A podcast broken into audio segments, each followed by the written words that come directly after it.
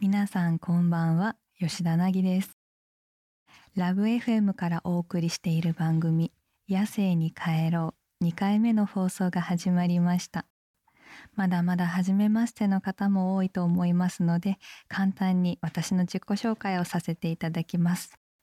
私は主にアフリカやアマゾンの少数民族や先住民の撮影をしているフォトグラファーですそしてこの番組でアシスタントとして私を支えてくれるのが私のマネージメントも担当しているキミノですこんばんは吉田凪のマネージメントの君野です、えー僕は吉田凪さんの、えーアシスタントというかマネージャーをしながらも、えー広告の仕事をやっておりますキミちゃん2回目だねそうですねどういやーまだ慣れないですねキミちゃん硬いね硬いですかうんガチガチですかマイクに対してすごい構えてるよそうですねちょっとどこまで離れていいのかわかんないんでめちゃめちゃアリーナ席でやって ますけど肩の力抜いた方がいいねそうですかじゃあちょっと緩やかにいきたいと思いますけど、うん吉田さんの棒読みも結構ですけどあそうこれは通常通りよ、あ、そうですか。 じゃあ、ここから30分間よろしくおお付き合いください。続いては私吉田凪のお仕事をご紹介していきたいと思います私は年に数回アフリカを訪れて少数民族の方々を撮影しているんですけれどもこの時間はその少数民族の写真を毎週1枚紹介してその写真にまつわるお話ができたらなと思っています先週はスリ族のお話をしましたが少数民族ってみんなすごいかっこいいんですよそれでは吉田さん、えー今日の写真はどの1枚でしょうか今回はマサイ族と一緒に撮影した写真をご紹介したいと思いますはい。写真は番組公式 Twitter、ラブ f m の公式 Facebook ページに上がっているので、チェックしてみてくださいね。この1枚は、吉田さんも写ってるやつですね。そうですえー、マサイ族っていうと、どこにいる人なんですかマサイ族はケニアとタンザニアにいますうんうん。この写ってる方は、ケニタンア。ザニアタンザニアですうか。んタンザニアってどの辺にあるんですか東東アフリカ。うんなるほど。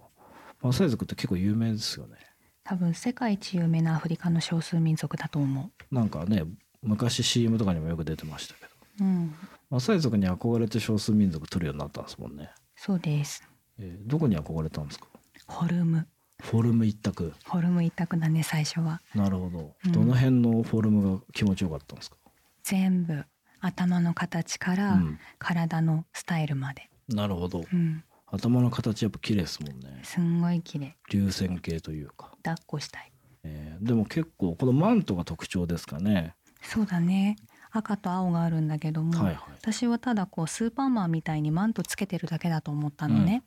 でも一緒にね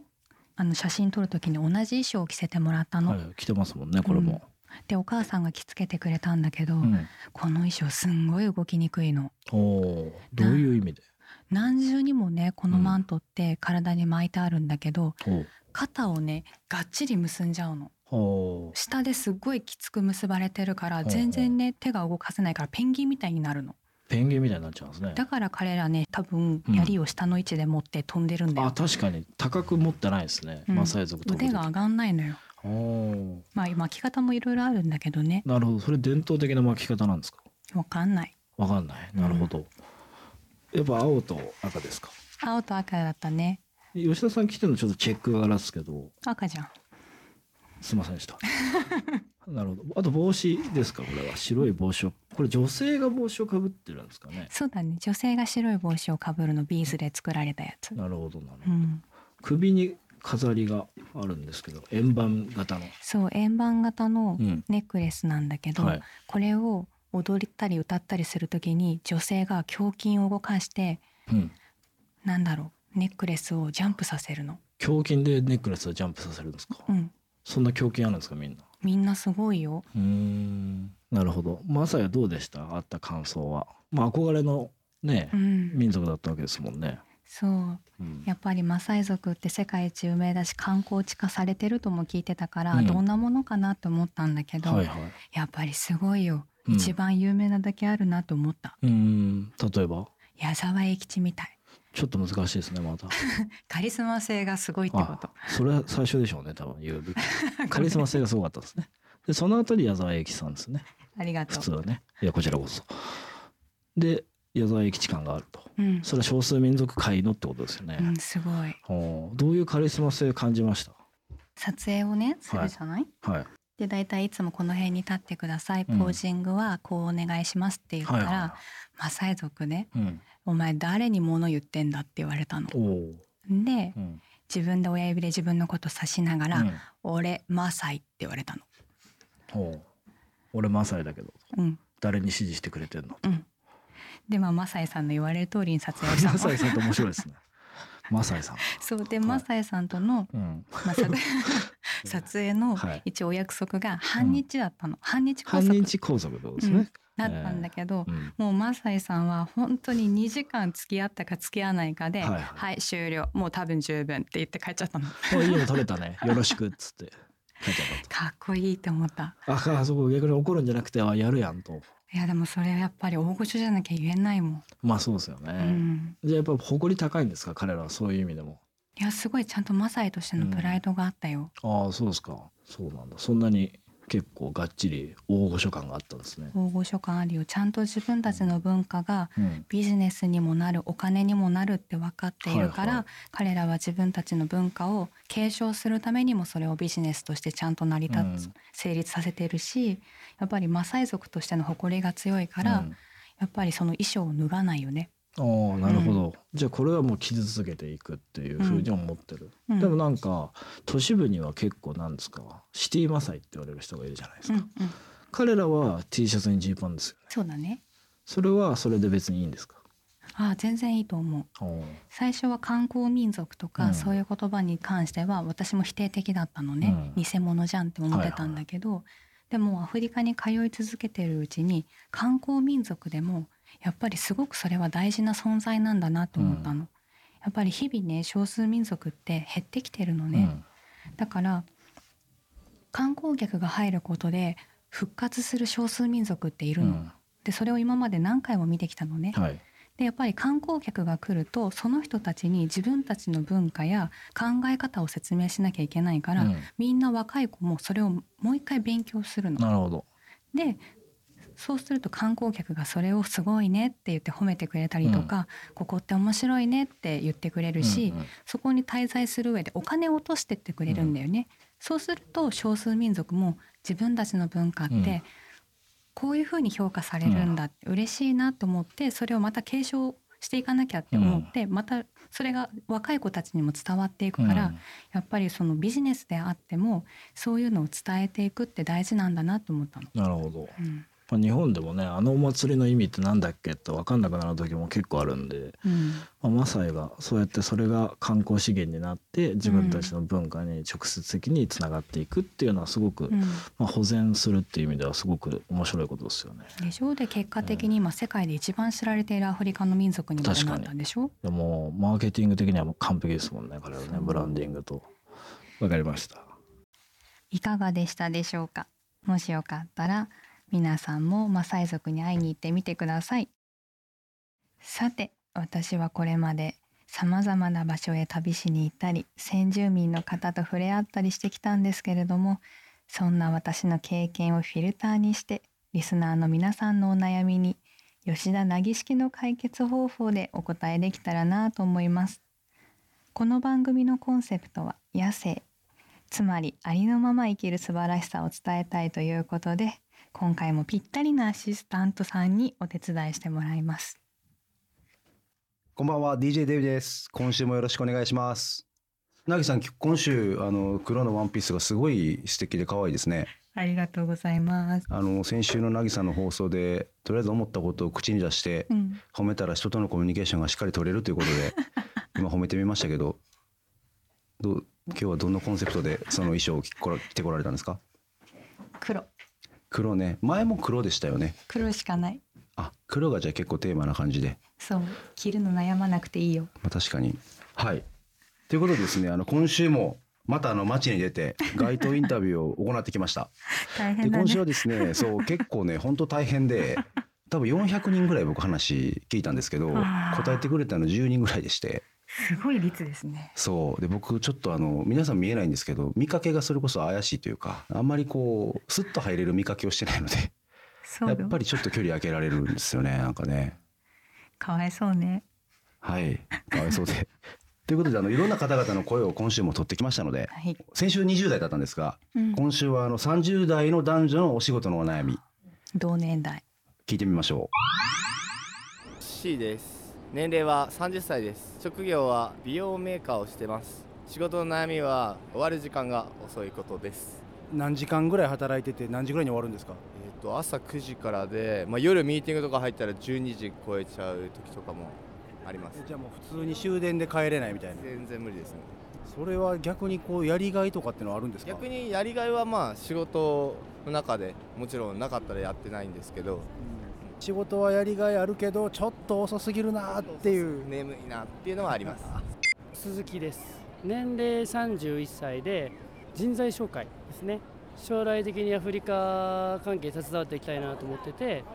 アフリカのその現地の人と信頼関係を築いていく術を伺いたいです将来的にはそのアフリカっていうのは独立してアフリカでのビジネスをしたいとかまだいろいろ具体的になってないですけど放送中ってことですね、佐藤です年齢は39歳です職業は大学職員です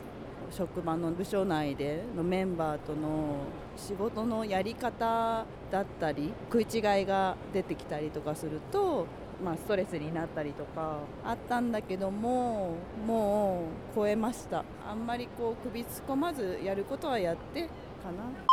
ということでこんな30代の、まあ、3名のですねうん方のお悩み、まあ、仕事のお悩み聞いてきましたけどうんなぎ先生的にどうですかこれどういうこととかこれちょっと気になったなみたいな悩みっていうより愚痴だね例えばどれが愚痴っていう感じですかね C さん C さんうん終わる時間遅いよねっていうやつですね、やりがいはでもあるでしょやりがいあでるもやめたいわけじゃないでしょうん拘束時間が長いうん別に悩みじゃなくない多分本人悩んでないと思うけどまあけどあれですよ9時から12時ってうん何時間や15時間結構しんどいんじゃないですかやっぱりしんどいんだったら転職したらまあねでもやりがいがあるから辛くてもやってるんでしょうんいいじゃないそれでそれでいいですよねでもやりたいことやるのは何かしらやっぱりデメリットもあるようんうんなぎさんとかもやっぱありますなんかそういうあるよ例えばどんなんですか私の仕事なんてお給料安定しないからねお給料ねうんでもやりたいことやってるからお給料じゃない部分もあるし、うんでも稼働が多い時はすごい稼働多いしうんうんうんでも好きだからやってるから別にネガティブなことはそんなにないかなじゃあなぎさん的にはこう時間が長いとか、うんなんか稼働多いなっていう愚痴を言ったりはせずあんまりこうなんでしょうネガティブにならずに取り組めてるうん愚痴は言ってるあ愚痴を言ってる、愚痴は吐き出した方がいいなんだろうパーフェクトなものってそんなにないから、うん、やりがいがあるならいいんじゃないかなと思う、うんまあ時々愚痴吐き出しつつだねう、んうんうんうんということで C さんのお悩みはやりたいことがあるならそれでいい じゃないこれですねそうねはい他どうでしょう他の2つうん職場のメンバーとのやつだね佐藤さん佐藤さん39歳大学職員の方ですね、どの辺がなぎ先生的には引っかかりましたやっぱ人と一緒にいたら疲れるよねで逆にその疲れてる人がいる時はなぎさんはもうあまり自分から絡みに行ったりとか喋りかけたりとかはしない私は人に基本的に話しかけに行かないうーん自分が疲れるから、佐藤さんとかだと例えば大学職員だとそうもう本当にね、うん自分の意図しないというか、うんねそれこそこうちょっと苦手な人でもちょっと言い方偉そうですけど、うんコミュニケーション取っていかないといけないってそうだいうね方じゃないですか。不特定多数の人と関わらなきゃいけないからね、うんこれは大変だようね、んとはいえなぎさん的にこうそのシーンってあると思うんですよ。うんいろいろこう仕事をされてる中で、なんかちょっと頼んだけどうんちょっと絡みづらいなとか、うん意図分かれへんなみたいな人うんうんと関わる時って例えばどんなことをされます